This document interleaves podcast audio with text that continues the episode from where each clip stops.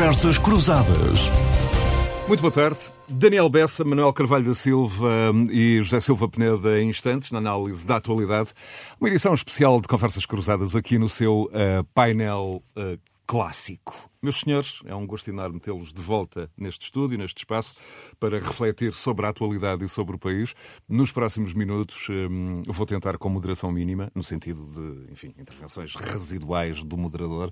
E vamos começar uh, por um segmento que olha para as lições da pandemia. Um, de resto, está a chegar uh, ao fim a pior semana da pandemia desde o início do desconfinamento hum, e os casos continuam a aumentar em Lisboa e no país em geral.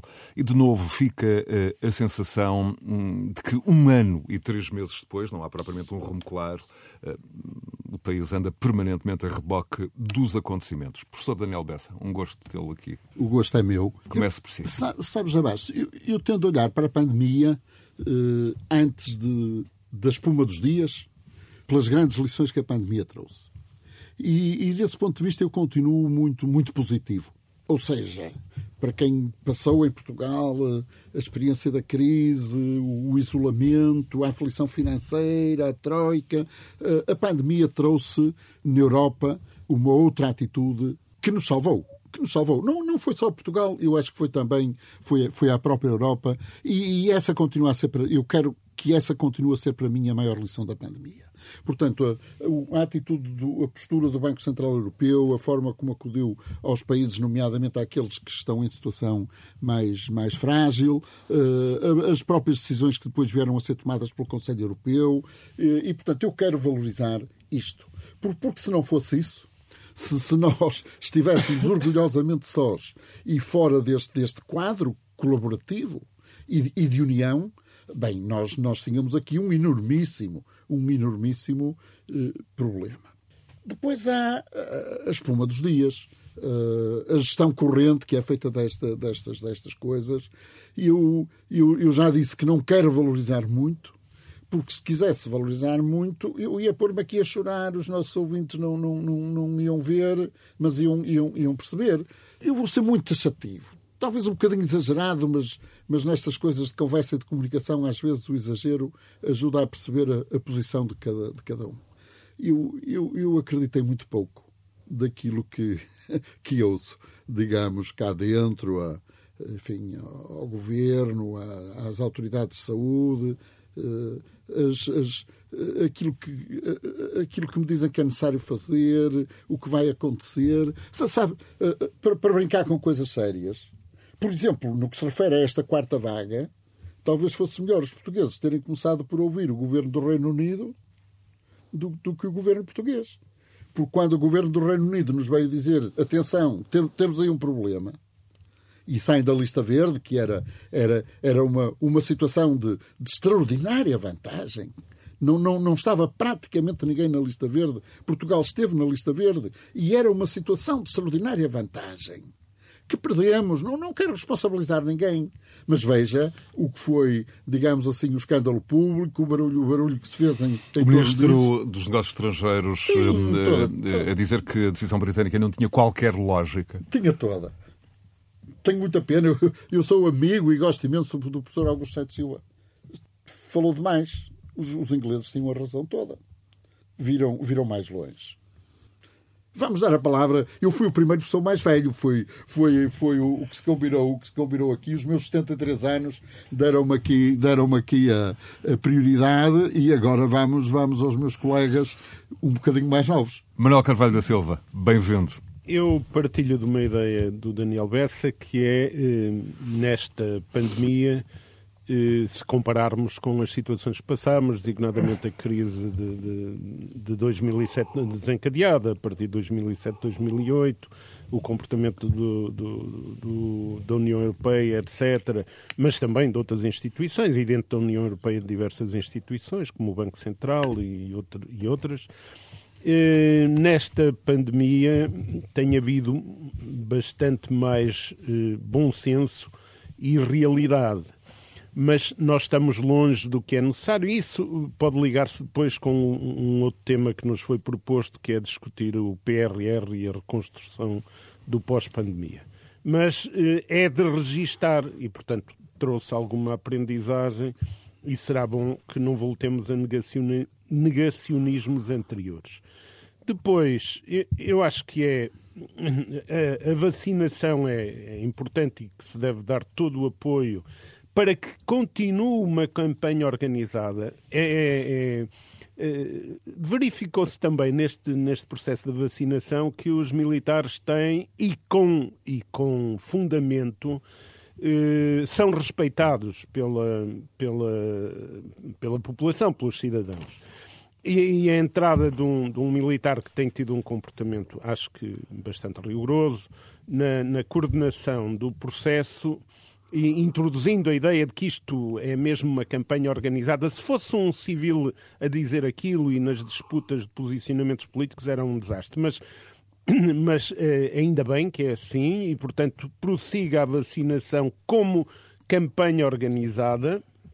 Depois, um terceiro aspecto é evitar-se sinais contraditórios. E Justamente, Manuel, eh, quanto, quanto à comunicação, a transparência e a comunicação parecem ter sido chaves Sim, é dos países mais bem-sucedidos no, no combate à Covid-19. Sim, mas a transparência e comunicação têm a ver com elementos diversos ou características diversas que marcam a nossa sociedade que não se resolvem de um dia para o outro. Tem a ver com o tipo de comunicação que temos, desde logo, nós, eu acho que nos, nas últimas décadas se baixou muito o nível de debate, designadamente no comentário político, mas não é só isso.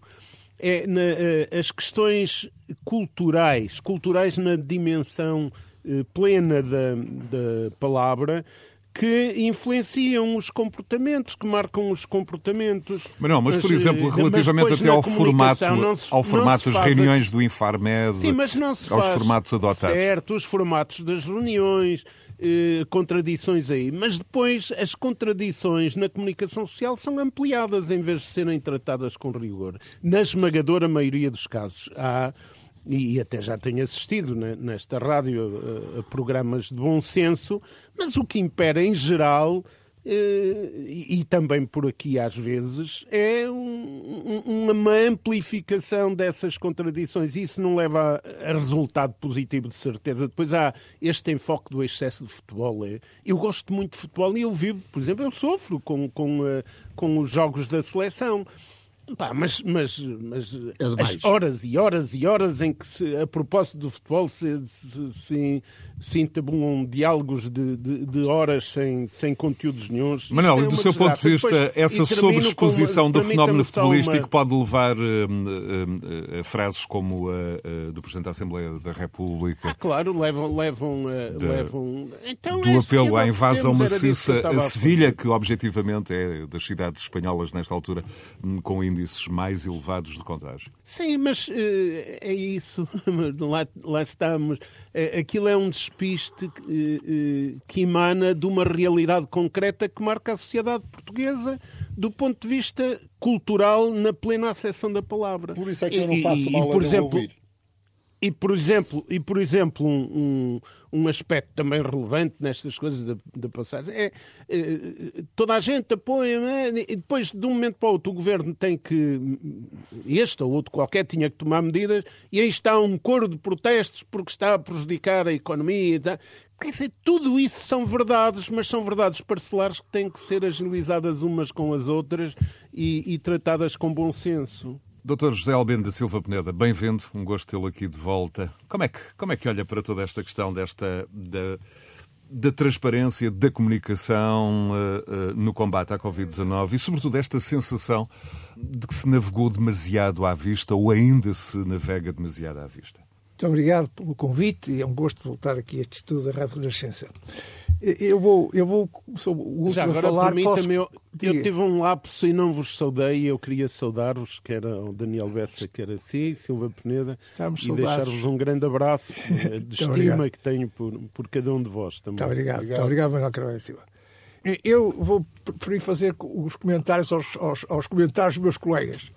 O Daniel Bessa começou a dizer que hum, quis valorizar a componente positiva e entendeu que a Europa teve aqui uma componente positiva eu diria mal seria se a Europa, perante um problema que é global, que toca a todos, não criasse aqui qualquer tipo de solução, eu julgo que era o fim do projeto europeu.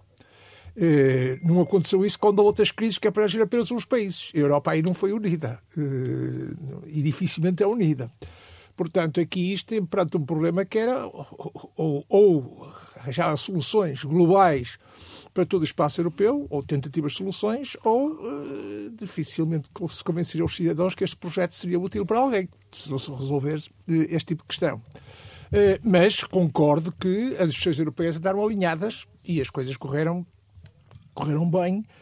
Quem se lembra, quando a gente se falava, eu era um dos que falava de, da gestão da dívida pública comum como um desiderato fundamental, não tivemos isso, mas tivemos uma coisa cada perto.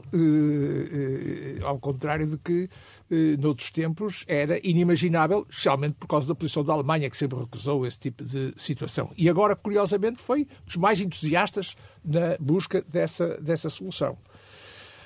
Uma uma frase que sintetiza tudo. Acredita pouco no que se diz para aí.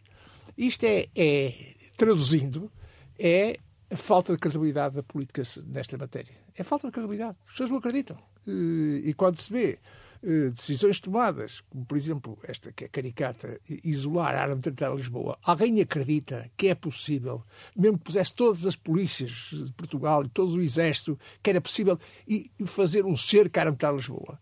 E depois o ridículo da comunicação, que é ouvir na televisão eh, o Conselho de Louros, uma brigada da, da, da, da GNR, a fiscalizar no Conselho de Louros, a demonstrar que estavam a controlar eh, Louros que eu saiba, fica no meio da Armetra Lisboa, não faz fronteira com, com o exterior da Armetra Lisboa. Isso é para a televisão. É, é, só para a televisão, claro. Mas para a televisão para gente muito estúpida, porque um tipo medianamente inteligente percebe que aquilo é um logro. E, portanto, há aqui. Uh, isto é mau. É mau porque leva os cidadãos a fazer, a dizer o que Daniel disse. Não acredito. E quando as pessoas não acreditam nas políticas, bem, o Estado aí está muito mal. É o fim da, é o fim da, da credibilidade do Estado e, portanto, o fim de da autoridade também do Estado. E, portanto, eu ponho esta. E do seu esta... ponto de vista, quanto à definição das políticas, falta uh, coerência, um rumo claro, uh, ou todas estas flutuações desde logo com decisões como a de acolher eh, falta... a final da Champions e... Desde um, o eh, princípio que falta planeamento. E oito dias depois, quinze dias depois, desde... como, como o professor Daniel Bessa referia, a termos as autoridades britânicas num isto, outro, é, num outro exemplo, registro. É, falta, é que, falta é capacidade da antecipação, passa falta previsão, e o exemplo que Daniel Bessa diz é porque eh, os outros perceberam o que aqui em Portugal não se tinha percebido. E a frase do ministro Santos Silva revela isso. Ninguém em Portugal tinha percebido o que estava a acontecer e os ingleses tinham percebido. Portanto, isto aqui, em termos de formulação de políticas, quando não se consegue antecipar os problemas, é evidente que as políticas são frágeis. E, portanto, aí eh, não se pode deixar de sublinhar esta condenação relativamente à forma como é gerido. Isto é, vai-se gerindo ao dia a dia e vai-se gerindo com a preocupação de criar coisas simpáticas e coisas que não, é, afetem e, a. E tentar passar pelos, por entre os pingos é. da chuva é um bocado. Às vezes não é o desconhecimento, é Agora, essa, pandemia, essa esperança de passar. Né? A pandemia teve consequências, tirando esta parte, que distorceu tudo. Distorceu tudo, distorceu tudo. Eh, não só e aumentou e, evidenciou muitas fragilidades na sociedade portuguesa e nas políticas públicas, desde logo no mercado de trabalho, veio ao de cima todo um conjunto de fragilidades que estavam mais ou menos disfarçadas. Elas já existiam, mas não eram evidentes. Eh, veio ao de cima os problemas das desigualdades, veio ao de cima os problemas da pobreza, e, portanto, tudo isso criou agora novo tipo de situações que vão exigir um grande esforço, e aí eu entro agora na minha componente pessimista, que uh, não auguro vida fácil para atacar estes problemas. Não auguro vida fácil porque todos eles exigem muito dinheiro. Nós, nós já lá vamos a, a, ao PRR e, e aos problemas, mas dificuldades uh, grandes para poder Silva Peneda, Daniel Bessa e Manuel Carvalho da Silva. E relativamente uh, a este verão, uh, em particular à questão do turismo, nós ouvimos muitas vezes os atores políticos com a expressão "vamos tentar salvar o verão". O verão de 2021 ainda está a tempo de ser salvo? Ah, eu, eu acredito que seja melhor que o de 2020 e acredito que seja mesmo melhor, porque 2020 o que sobrou de turismo foi turismo interno. Não, não houve praticamente turismo externo nenhum. Eu, eu acredito que em 2021 seja, seja melhor. Uh, ou seja, que uh, haja algum turismo externo aí, ainda. Mas estamos muito aquém daquilo, daquilo que se imaginou, daquilo que se esperou nas, nas melhores expectativas. Não, 2021, do, mesmo melhor que 2020, continuará a ser um ano perdido eh, para, para, para o turismo. E eu que ando a dizer há, alguns, há muitos meses que há, que há muitas empresas na área do turismo, seja na restauração, seja na hotelaria, que já estão mortas, mas o óbito ainda não foi declarado. Uh, bem, eu, eu penso que ao fim, depois de dois anos, com o setor praticamente parado, que é o que nós vamos, é o que nós vamos ter, nós, nós vamos ter problemas muito, muito, muito, muito sérios. Uh, aflige mais a hotelaria do que, do que a restauração. Porque a restauração é, é, é, é o mundo do, do, do, do micronegócio, da, da microempresa. E eu sei que é sempre negativo eh, perder o que se investiu, ter, ter que fechar, mas, mas são negócios muito pequenos e eu acho que muita restauração vai, vai, vai abrir eh, um metro ao lado e, e, portanto, muita restauração vai fechar e vai, e vai reabrir, eh, e, nomeadamente em termos de emprego, eu, eu, penso que a recuperação da restauração será relativamente rápida quando as coisas melhorarem. A hotelaria é mais pesada e eu, eu, eu não sei qual vai ser a percentagem da hotelaria portuguesa que, que vai ficar por aqui. Numa, numa entrevista recente ao ECO, um, referia também a questão das moratórias. Isso preocupa? Ou, ah, sim, uh... claro, claro, porque as, as, moratórias são um dos elementos decisivos. Uh, uma vez mais, as moratórias foram, começaram por ser geridas pelo Banco Central, pelo Banco Central Europeu. Portanto, a propósito da, da referência, da minha referência de há pouco, da, da importância que a política europeia teve. E, portanto, as, as moratórias são um elemento decisivo, de, de, de, de, enfim, da, da contenção, porque nós, nós vamos falar disso. Em matéria de saúde, nós temos um enorme problema e uma crise a decorrer há, há quase ano e meio. Em matéria económica, a crise ainda não começou. É, é isso. A moratória está a falar. económica de... e matéria social. Sim, claro, claro. Está, está, claro. Estão, estão relacionadas. Eh, moratória, estamos a falar, é. tanto quanto sei, de 46 mil milhões de euros, o que é uma coisa eh, muito, muito, muito pesada. E, e, e eu, Portugal... sim, eu não estou otimista quanto. Uh, depende do tempo em que isto vai prolongar, porque isto tem que haver uma dilação. Se, se de repente imaginasse que alguém queria executar estes laboratórios de um dia para o outro, isso seria o colapso total da economia portuguesa. E, portanto, há aqui um problema de muita sensibilidade, como é que se gera tudo isto ao longo do tempo. Uh, e o problema do turismo e da hotelaria é, um problema de tempo, de facto. Se isto se prolonga, quanto mais tempo se prolongar, mais hotéis vão falir e não, não vão deixar de abrir. É evidente que não podem aguentar. Eh, e realmente houve aqui uma expectativa, há uns meses atrás, em que eu estava convencido que este verão ia correr razoavelmente. Eh, mas, infelizmente, nas últimas semanas, isto evidenciou que não estou muito otimista quando há vinda maciça de turistas estrangeiros. O nosso mercado era fundamentalmente do inglês, holandês, um pouco alemão. E estou a pensar no Algarve, fundamentalmente. Hum, e eu conheço bem essa região e conheço hoteleiros e falo com essa gente toda. Eh, estive lá 8, 15 dias. Eh, já depois dessa decisão da Inglaterra, hum, e, e, o sentimento é de grande descrença e de, de, pessimismo em relação a este ano, 2021. Eh, portanto, aí estou de acordo com o, o Daniel Bessa. Agora, isto vai arrastar problemas económicos muito grandes e sociais, e até, se calhar, alguns mais, se pensamos bem, com outro tipo de profundidade que tem a ver com a viabilidade destas democracias europeias. Eh, isto, isto dá que pensar, porque de facto eh, são elementos. A pandemia, o aumento das desigualdades, a pobreza, eh, a instalação de elementos próximos de, de totalitarismos que aparecem aqui e acolá, a crise económica, ecológica, social, isto tudo junto, isto tudo junto, são elementos conjugados vão fazer surgir sociedades mais, mais, mais déspotas. Eh, e uma sociedade mais déspota é aquela que castra eh, as possibilidades de, de, liberdade, de criatividade, de inovação, de imaginação. E isso, para mim, são os fatores essenciais no desenvolvimento de uma sociedade. E se esses fatores são hum, fortemente maniatados, nós vamos ter aqui situações muito graves do ponto de vista do desenvolvimento das sociedades e até do próprio projeto europeu. Uh, reparem que o senhor da Hungria. A questão o... não é só democracia. Não é só. A democracia tem outras correlações. Mas, uh, desculpe, eu já. Não, não veja-se este exemplo agora que o senhor Orban uh, acabou no Conselho, tomou aquela posição, todos condenaram, mas não acontece nada. Quando esse senhor já devia estar posto na rua da União Europeia, do projeto europeu, há muito tempo, com as posições que toma, com, com os autoturismo que revela, e agora neste tipo de situação é isolado. Mas a Europa tem esta tem uma cultura de compromisso que é é, é fundamental e tem sido nessa base, tem que construir a Europa, mas de facto há aqui linhas vermelhas que não podem ser toleradas. E a Europa está a tolerar algum tipo de ultrapassagem linhas vermelhas que não dignificam o projeto europeu, porque estamos a falar de valores fundamentais, valores civilizacionais, valores que estiveram na base do projeto europeu. E quando esses valores não são respeitados, é uma cara, a partir daí perde-se toda a autoridade é. e o próprio projeto não. que entra, entra em colapso. Permitam-me uh, acrescentar e, e, continuar algumas questões que, que, levantaram.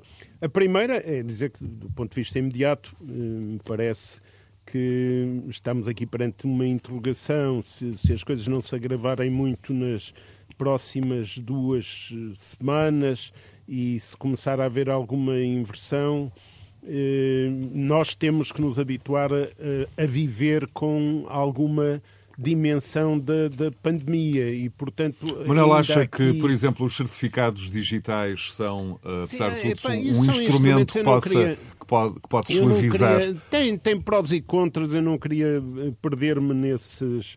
No, digamos, na, na, na, identificação de instrumentos pontuais. É, enfim, procurem-se as melhores soluções, não, não, não, não me ocupava muito com isso. Eh, temos que olhar para questões mais profundas que, que os meus companheiros de, de, de reflexão neste espaço já levantaram. Eh, eu, eu direi que eh, precisamos de olhar para as questões internas, designadamente quando falamos do setor do turismo e, de, e, e turismo e, e, restauração, etc., e por conexão chega à política de habitação. Eh, eh, do ponto de vista interno e depois ver o contexto internacional. E o que, é, o que são alguns denominadores comuns para responder aos problemas. E no plano interno, nós todos sabemos que nos últimos anos, e o governo anterior eh, conduziu uma política que beneficiou bastante de uma realidade que tem as suas vulnerabilidades. É que o crescimento do emprego em Portugal nos últimos anos foi feito muito centrado no setor do turismo e complexo e, e complementaridades onde o valor o valor acrescentado é baixíssimo eh, ou é baixo, pelo menos, salvo uh, subsetores muito ou, ou subáreas muito pontuais. E é verdade até, do meu ponto de vista, é, é verdade que pode haver maior facilidade na resposta no plano da restauração.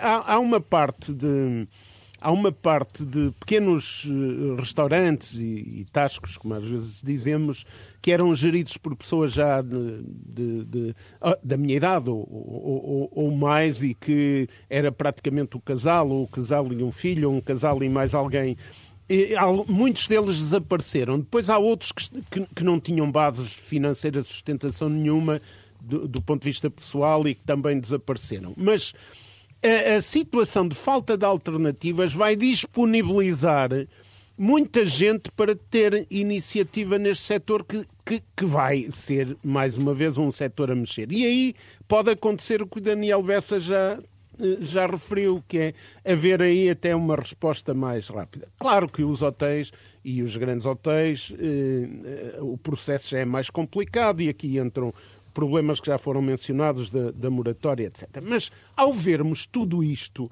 e ao pensarmos que é preciso reconstruir, nós temos que olhar para a matriz da nossa economia, para a matriz do nosso desenvolvimento e, não, e, e tem que ser feitas correções, não há alternativa, senão é preciso é trabalhar nas alternativas. E, e, por onde é que encaminhamos a nossa economia, quer em relação a setores da chamada velha economia nos seus processos de reestruturação, que são difíceis, e de readaptação, quer nas chamadas novas áreas da economia, seja a descarbonização ou, ou, ou a descarbonização. Isso leva-nos já para o PRR, Manel. Estamos já, no fundo, sim, estamos mas, já a falar mas, da reconstrução no pós-pandemia no PRR. Mas está, mas está, desculpe lá, José, eu queria acabar uma, uma ideia. Porque eu realço eh, uma observação feita pelo, pelo José Silva Peneda que é a sensibilidade para a democracia e a sensibilidade para o projeto europeu, porque estas respostas, melhores agora que em 2011, é de saudar e é de louvar, mas a União Europeia está cheia de problemas contraditórios que não são fáceis de resolver. E anda meio mundo, e às vezes até se fazem investimentos em estudos e tal, a descobrir porque é que há distanciamento das, jovens, das novas gerações, e não só em relação à democracia, aos seus deveres enquanto cidadãos para salvaguardar tudo isso. Epá, e metade ou mais de metade dos problemas estão numa coisa que se chama trabalho. Condições e valorização de trabalho. Do trabalho. E, e, e, e, portanto, se não se responde a isto, se o caminho é a continuação de precariedades, de, de, de, de, em vez de reconduzir as violações do enquadramento legal à normalização legal, não, criam-se novas tipificações de categorias e, e de enquadramentos de pessoas eh, que depois descaracterizam tudo. Isto é um problema. O trabalho está no centro. No, a pandemia mostrou a, a, centralidade do trabalho, do seu valor na sociedade, mas agora, nas respostas, o trabalho e a reconstrução do tecido social. É bom pegarmos nesta questão, é, a frase é do, do, do, do Presidente da República. A reconstrução do, do tecido social, que é um problema tão grande quanto aqueles que vão eh, surgir aí em força no plano económico, isto tem que ter respostas e o olhar para o, o, os problemas do trabalho é central. Muito bem, isso leva-nos já para a questão uh, da reconstrução no pós-pandemia. Uh, Daniel Bessa, o PRR em particular, como retomar o crescimento, o modelo de crescimento uh, em questão, de resto, enfim, problemas e, e, temas aos quais tem prestado a sua reflexão ao longo de, das últimas décadas. O que é que temos de novo sobre a mesa e o que é que está a ser feito? De alguma forma gostaria que fosse feito de outra forma. Zé Bastos, deixe-me dar aqui uma palavra ao, ao Manuel Carvalho da Silva, Por, porque nós, nós estamos, eu acho que posso dizer assim, estamos muito longe um do outro do ponto de vista político, mas eu acho que é absolutamente indispensável que nos entendamos e que nos juntemos para encontrar uma resposta. E, e, é por isso que eu gosto do Manuel Carvalho da Silva. Portanto, eu, ele sabe que eu sou um admirador público, porque eu acho que ele, vindo de onde vem, com a história que tem e que carrega, ele procura e esforça-se genuinamente por encontrar uma, uma solução. E uma solução partilhada. E, portanto, eu não quero deixar de, de dar-lhe aqui a mão no que se refere à importância do tema do trabalho. Também aqui o nosso Zé Albino Silva Peneda não pode estar mais, estar mais de acordo. E também, e, e aqui sou eu que, que, estou a ir mais longe do que se calhar o Manuel Carvalho da Silva esperaria, no tema da precariedade. Eu, eu acho que é realmente uma doença das nossas, das nossas sociedades e, e, é preciso encontrar uma resposta para isso. Agora, eh, espero que o Manuel Carvalho da Silva me dê alguma coisa em troca. Ou seja, eh, nesta, nesta tentativa de lutar contra a precariedade, talvez haja algumas coisas que é preciso conquistar em matéria de flexibilidade na relação de trabalho. Não, não é flexibilidade para despedir. Não é flexibilidade para despedir mas, mas talvez haja alguma coisa. Eu, por exemplo, sou um, acho que é absolutamente indispensável a flexibilidade funcional. Desse, desse ponto de vista, eu, eu acho que nós estamos na pré-história das relações de trabalho e dentro de uma organização é preciso muito maior flexibilidade. E quando se conseguir essa maior flexibilidade funcional, talvez não seja preciso tanta precariedade e, e desse ponto de vista eu não posso estar mais de acordo com Manuel Carvalho da Silva. Agora, a resposta. Esta, eu, eu acho que este PRR é, é como eu, eu, eu, eu, dizia há poucos dias aí numa, numa intervenção pública, uh, a economia portuguesa perdeu com, com a crise 7,6% do PIB, uh, 16 mil milhões de euros. O Estado devolveu-lhe cerca de 12 mil milhões com um déficit público que, que, que não era esperado e, e acabou por acontecer. Ou seja, a economia portuguesa, até este momento, digamos, em termos de PIB, perdeu 16 mil milhões. Mas as pessoas, em termos de rendimento, só perderam 4 mil milhões. E, portanto, é relat... estamos a falar de 2%. Sim. A crise ainda não começou. A crise ainda não começou. E o PRR é para, digamos assim, acudir ao que vem. Desse ponto de vista, não estamos atrasados, porque ainda não começou. E, portanto, ainda estamos, ainda estamos a tempo. E, de novo, o que eu acho que há de mais interessante no PRR é que, sob a batuta de Bruxelas, um problema foi transformado numa oportunidade. Bruxelas, eh, quando, quando, quando, quando Keynes olhou para isto em 1929, à falta de melhor, sugeriu que se tapassem os buracos e quando os buracos estivessem todos tapados, abriam-se de novo. E era uma maneira de gastar dinheiro e criar emprego e pôr dinheiro nas mãos das, e nos bolsos das, das pessoas. Bruxelas disse: não, nós, nós não vamos tapar buracos, nem vamos abrir buracos, vamos, nem vamos, eh, à moda dos Estados Unidos, pôr dinheiro no bolso das pessoas sob a forma de um cheque. Lançar o dinheiro do helicóptero. Nós não vamos fazer isso. Vamos aproveitar para tentar resolver dois problemas muito sérios que temos aqui: descarbonizar e digitalizar. Desse ponto de vista, eu acho que, sob a batuta de Bruxelas, eh, o PRR eh, está bem. Tem, depois, internamente, do meu ponto de vista, tem, tem um bocado mais de investimento público do, do que deveria ter. Portanto, está, e, como é que muito... olha, e como é que olha para essa questão em particular, que de resto Eu é uma das. Uma e que vem sempre acompanhada do clássico, é a nossa última oportunidade. Uh, não, é, para... não, é, não é, não é, andamos a dizer isso há muito, não, nunca foi, Justamente provavelmente daí, não é. Daí a expressão Agora, clássica. Este, este, este excesso de, de investimento, este prejuízo das empresas. Porque as empresas é que têm que criar o emprego e o valor. O, o, o, Estado dá aqui o que tira lá. O Estado, o Estado não, não. Pensões, salários, saúde, o que seja. Eh, gasta o que cobra de impostos ou o que tem por dívida. E, portanto, é um jogo de soma nula, como eu, como eu dizia aqui há dias. Nas empresas é que se tem que criar o valor e o, e o, e o emprego, e este PRR tem déficit de empresas. Mas ainda estamos a tempo, estou muito, estou muito positivo, como vê, ainda estamos a tempo de, de corrigir com, com o Portugal 2030. Oh, se é a minha vez agora, eu gostaria de comentar o Carvalho da Silva falou sobre a Europa e os aspectos contraditórios. Eu há um que eh, tenho ultimamente sublinhado muito e que para mim é o problema mais grave que a União Europeia enfrenta. Tem a ver com a perda de população em idade ativa. Só a Alemanha, em poucos anos, até 2050, vai perder cerca de 11 milhões de indivíduos em idade ativa. Isto vai criar uma tensão interna na Europa terrível.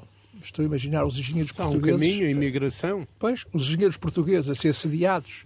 Há livre circulação de pessoas e, portanto, isto vai levar é que a Alemanha vai convidar, com certeza, os melhores quadros das periferias e vamos ter aqui claro. um problema muito complicado que vai criar tensões uh, muito graves. E está aqui à vista. Ninguém discute isto.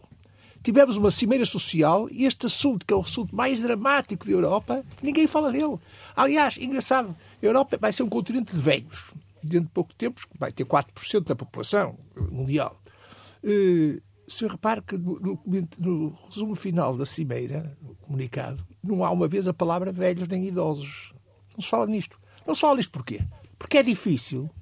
É mais fácil falar daquelas coisas simpáticas e mostrar que está tudo a mexer. Disto ninguém fala, ninguém mexe. Quando este é o problema mais grave da Europa. Já alguém comparou isto à peste negra do século XIV, quando a Europa foi dizimada também por milhares ou milhões de, de mortes na altura. Ora, isto mostra o, o aspecto fundamental da política europeia, eh, em que hoje as pessoas fogem dos temas difíceis e é tabu falar nisso. Eu teria participado num debate da televisão que a minha interlocutora do outro lado dizia assim seria um suicídio político a presença portuguesa pôr isto na agenda. Suicídio porquê? Porque era difícil e num consenso não havia consenso. Mas as pessoas quando se quer fazer reformas, não se pode ter medo das crises nem da, da, da discussão. Este é um problema real, é um problema europeu. não é um problema português, é um problema claramente europeu. Na agenda, Depois, a questão da segurança social também, é um não, também não está em Portugal. muito pesado. E, e português, para português também. Mas agora, outro aspecto que, que, que a pandemia teve, e que eu chamo a atenção, tem a ver com o seguinte. O, o desemprego, a pobreza, nas outras crises, nós tínhamos uma economia informal que funcionava E, e, a maior parte das pessoas que são vítimas deste tipo de situação refugiam-se na economia informal. Mas desta vez a economia informal também foi ao ar, porque as feiras, os mercados, sabe? e portanto nós hoje estamos com uma situação que deparamos que há muita gente que está fora do sistema, não tem qualquer tipo de proteção. Eh, isto era desconhecido, não se, não se tinha a noção de que há muita gente que não tem segurança social, não está inscrita, não, não, não existe. Portanto, uma das prioridades fundamentais. Não apenas Portugal, nessa área, mas, por exemplo, até no mundo, no mundo das artes, no mundo dos espetáculos. Tem que se criar qualquer sistema que é leve as pessoas a entrar. São... São pequenos espaços. Mas estou a chamar a atenção é para um, um espaço, espaço que, se não fosse a pandemia, isto não era conhecido como é agora. Uh, de, de, é verdade. Desta, desta, desta, desta, desta forma. Depois, quanto ao, ao, ao, ao plano, ao PRR, eh, eh, eu julgo que há aqui um aspecto. Há riscos neste plano. Eu não vou discutir se está. Acho que está bem eh, a forma como está concebido. A forma como vai ser executado é que, para mim, levanta algumas questões. Mas levanta riscos. No sentido de ser excessivamente burocrático, complexo. Não, eu vou, eu vou já te explicar porquê. Eu, eu julgo que os riscos são. Eu, eu costumo dizer que está um risco grande que é isto de ser transformado em cheques para os ministérios. Eh, eh, há formas várias de fazer isso, vai haver problemas de restrições orçamentais, isto, há sempre uma maneira de canalizar isto de uma forma ou de outra para despesas correntes dos ministérios e aquela frase posso ir ao banco eh, mostra bem essa, essa, esse tipo de atitude em relação. Agora, quanto ao objetivo do PRR, acho que o Daniel está de acordo com o que o objetivo é pôr a economia a crescer. Esse é o objetivo. Isto só se faz através das empresas. Eu lembrei de uma, uma sugestão que, que, me passou pela cabeça. Empresas e o setor. Empresas, empresas e, e, bens transacionáveis. E bens transacionáveis. Eh, eh, Sim, essa base. Se, se, isso tem a ver com. Bens okay, transacionáveis okay. e empresas. Para mim, isto é, é, é, para mim é a base. É acontecer que o Estado pode ter um papel nisso, mas eu, por exemplo, dei comigo a pensar, porque não eh, em vários setores da economia, metalomecânica, têxtil, enfim, os setores que quiserem eh, porque é que o envelope, o voucher que, está, que pode ser dedicado a esses setores, não é gerido? Uma equipa de três pessoas. Um representante do setor, um empresário das empresas, um representante do Tesouro e um representante do Ministério da Economia e do Planeamento. Eu julgo que se, eh, se a decisão fosse num, num petit comitê de cada um destes, de alguém que conhece bem a área, portanto, não iam aparecer projetos perfeitamente idiotas e sem sentido e megalómanos e tal, portanto, alguém que conhecia bem a área fosse meado designado pelos, pelos, pelos colegas, pelos, pelos setores, e, e, tivesse presente o Tesouro e tivesse presente o, o, o representante da, do planeamento e já não vou pôr o Tribunal de Contas, não faz sentido, é nós a posterior, mas enfim, eu julgo que mudava um pouco, ou pelo menos minimizava aquele primeiro risco, eu julgo que imprimia aqui uma certa celeridade e talvez, se calhar, diminuísse um pouco a burocracia, neste tipo de situações. É uma sugestão que eu fiz em tempos, eh, mas não fui ouvido e se calhar não vou ser ouvido, mas eh, fica aqui mais uma vez a sugestão de que valia a pena pensar no modo de fazer eh, e, a prioridade, quanto a mim, é claramente bens transacionáveis e eles estão localizados no norte do país e, portanto, aqui também há uma componente regional hum, que deve ser sublinhada. Eh, porque não estou a ver Lisboa e a parte do sul do país, o peso de bens transacionáveis é muito pouco, e, e eu vi uns números de um excelente relatório feito pela Comissão de Coordenação que mostra os últimos anos, mesmo o ano da pandemia já de 2020, os bens transacionáveis portaram-se excelentemente. E depois temos ainda o fator da inovação, onde o Norte está também muito bem eh, posicionado. E, portanto, se queremos pôr o país a crescer como um todo... E reduzir, que... por exemplo, a dependência do turismo Deixa... e de mercados específicos como, não, como, eu, eu, eu, Deixa-me introduzir algumas não, complementaridades. Oh, só para terminar, eu não reduzo nada aos outros setores. O que eu ponho é o centro torque naquilo que mais rapidamente põe a economia a crescer. Uh, e o mais rapidamente por a economia crescer quanto a mim é os bens relacionáveis e é a região norte do país. Meus caros, uh, dois dos, dos interlocutores uh, são, são economistas, um é sociólogo. Temos de temer o efeito da inflação. Exatamente. É dos sociólogos mais qualificados do país na área económica. Um, temos de temer a inflação como ameaça na Europa, com o que isso representa depois para de, as taxas de, de juro. Oh José, Sim. A, gente já vai à inflação e, e eu, eu, eu, acho, eu até gostava que o Daniel Bessa desse o, o pontapé em relação à inflação, o pontapé de saída. Mas permitam-me vincar algumas coisas que decorrem do que foi dito. Eu acho que por exemplo, esta questão que o, que o José Silva Peneda estava a colocar, das participações, eu estou de acordo com o raciocínio no seu fundamental, mas não, não nos esqueçamos de uma participação. O cenário é mesmo aquele que nós aqui temos dito, a Europa está numa situação difícil se não quer tornar-se um continente de, de velhos com problemas muito complicados. Ou seja, nós estamos perante eh, uma aproximação a situações de catástrofe autêntica. E e não nos esqueçamos, por exemplo, que a reconstrução após a Segunda Guerra Mundial pôs um enfoque na participação dos trabalhadores na vida das empresas, na vida da sociedade, através das suas organizações, que é qualquer coisa Já agora, Manuel, falou, nós, falou muito da questão, nós... da questão laboral.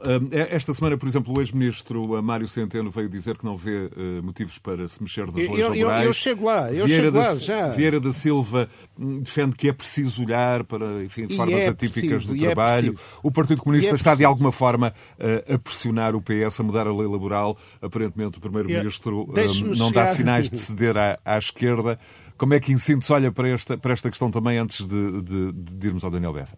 Eu ia chegar lá, mas eu, eu quero colocar em, em realce não se ponha em excessiva expectativa nos dinheiros da bazuca, conduzi-los para aquilo que mexe com o tecido, eu estou de acordo. Aliás, a semana passada usei uma expressão que é em relação à valorização do trabalho, às políticas de emprego e à qualificação do tecido produtivo, não eh, há que pôr de lado as políticas de remendos.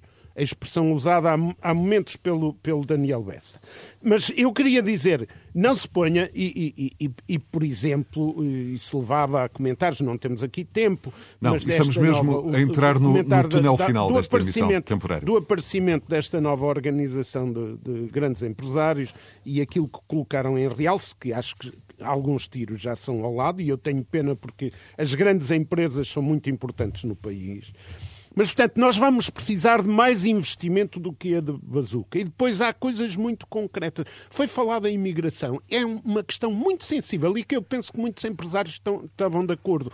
Portugal, em vez de ter uma, uma por aí um, um, um, conjunto enorme de intermediários que utilizam os imigrantes para, para, para, para ganhar dinheiro e, e, esquemas complicados, Portugal precisava e os países europeus precisavam, e a União Europeia no seu conjunto, de políticas de imigração estruturadas, com compromissos que levassem a, a, a, portanto, a caminhos de mais qualificação, etc. Em relação às questões laborais e à reconstrução do tecido uh, social. Em primeiro lugar, quanto ao tecido social, a reconstrução exige pegar-se na, na, nas questões trabalho, emprego e proteção social articuladamente. E eu reafirmo uma coisa que tenho dito nos últimos tempos, que é há duas exigências de partida. A sociedade portuguesa tem de ser capaz de romper com a tolerância e condescendência face à pobreza Ainda esta semana vem. Nós precisamos, é urgente dar alimentação a quem não tem, a quem não tem, a quem não tem que vestir, dar, dar roupa, etc. Mas uh, nós não podemos conviver com a pobreza como convivemos e não colocar excesso de focalidade no futuro como se não houvesse um presente contínuo que é a sustentação Manuel, também do o tempo, futuro. O tempo esgota -se. posto isto, eu, eu, eu termino, posto isto, dizendo que em relação à legislação do trabalho, os focos fundamentais, e o Livro Verde eu tive o privilégio de ser convidado pelo, pelo, pelo Governo para, para ser um dos... De resto foi, de resto foi concluída passada, na última terça-feira o período de consulta pública Sim, do Livro Verde exato, sobre o futuro do trabalho. Uh, intervim nessa, intervim nessa, nessa sessão, mas uh, há uma falta de observação consistente sobre o contexto nacional e mesmo sobre o, o europeu, e este enfoque eh, desfocado, passo o pleonasmo, que eu estava a referir. E os temas centrais que têm mesmo que ser tratados é mesmo a precariedade. São os, os Manuel, problemas do temos dualismo. De, temos de ir ao Daniel Bessa para... E dá-me é flexibilidade, Carvalho Silva, dá-me flexibilidade. Para eu oh, consigo oh, oh, o combate à precariedade. Oh, Daniel, oh, Daniel, sinceramente, pode crer que o problema que está a colocar na maior parte dos setores que têm que ser trabalhados para nós termos uma matriz mais qualificada, esse problema já não existe. Olha. Já não existe, ou seja, não é considerado sequer. Agora, eh, Muito bem. Eh, há muitos Daniel outros Bessa, onde é preciso ameaça da inflação para, para o nosso futuro imediato eh, em Portugal e na Europa também. A inflação é normalmente considerada um mal. Mas a, a situação que temos de, de deflação ou perto disso é pior. E, portanto, o grande problema da inflação, quando, quando a inflação é demonizada, tem que ver com, com o seu excesso e, e tem que ver com, com o descontrolo. Uh, se, se, se, a Europa for capaz de regressar a uma taxa de inflação de, de 2, eu até, até transigia um pouco de, de 2 ou 3%, a meta do BCE é 2, eu, eu estava aqui a transigir um pouco, uh, em nome da, da falta de inflação que o passado recente teve, eu, eu, para mim isso era, isso era muito bem-vindo. Acha que essa é a grande ameaça para, para, para o crescimento na Europa? E ah, ora bem, Portugal, o, o problema é que se descontrola, o Banco Central Europeu vai ser convidado a medidas muito agressivas. Uh, e, portanto, isso determinará uma subida abrupta da taxas de juro e, e, isso sim, isso é, isso é um problema. Isto na economia tem sempre duas, duas faces. Eh, uma face, o Daniel Bessa mostrou, agora no caso de Portugal eu vejo aqui um lado negativo que é o aumento dos encargos com os juros da dívida pública. Cada ponto percentual de aumento da taxa de juros significa, grosso modo, 5 mil milhões de euros. Portanto, se passarmos 3 pontos percentuais, são 15 mil milhões de euros em 5 anos o que é uma brutalidade. E, portanto, e para as pessoas isto... que nos seguem, significa também muitos, muitas uh, centenas de euros, por exemplo, numa prestação ah, não, isto significa de crédito que, à habitação. Se, se disser que a para verba, ligarmos isto, enfim, se, se a verba total do Ministério da Defesa é de 2,7 milhões, vários ministérios têm, é muito menos que isto. Portanto, isso significa que vai. Significa o quê? Significa que a capacidade de manobra do Estado português vai ser muito menor. Se, se, se a inflação disparar e se a taxa de juros disparar, e se o Banco Central Europeu tiver medidas restritivas, e, portanto, tudo o que seja eh, medidas sociais e tudo o que seja medidas que necessitam de. Eh, a economia tem que crescer e por isso isto reforça mais a ideia que eu pus do PPR, porque eu temo que os. O Daniel de Messa disse há um bocado, a crise ainda não se sente. Ah, mas se estes pontos percentuais em termos de inflação vierem a, a, a, a verificar-se e se os encargos com a dívida pública aumentarem por via das taxas de juros, a crise tem que se sentir, inevitavelmente. Oh, oh, Zé, Zé, Zé Peneda, claro. Mas, mas, mas no mesmo dia a inflação aumenta as receitas públicas. Eh, se, se os preços subirem 2 ou 3%, a cobrança de IVA, de segurança social, de, de IRS, sobe na mesma, sobe na mesma medida. Não, mas o, o, que não pode é ser sim, canalizado sim. Para, para as utilizações do costume. Exatamente. Não, e, mas a, a, a, a componente de juros, a componente é, de juros vai as carências, ser... As carências e os vícios podem colocar problema. Eu acho que é preciso muita cautela mas, com a inflação. Se, se, vamos reclamar que o, o acréscimo de receita vá para as utilizações do costume, temos um problema. Meus senhores, e com esta nota perspectiva, eh, chegamos ao fim deste espaço. Daniel Bessa, Manuel Carvalho da Silva, José Albino da Silva Peneda, meus senhores, foi um gosto tê-los uh, de volta neste espaço, a formação clássica do, de Conversas Cruzadas.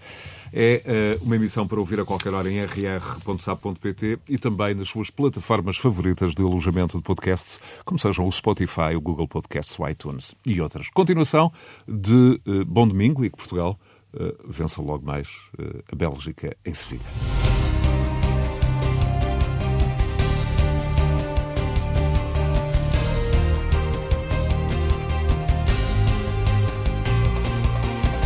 Conversas Cruzadas.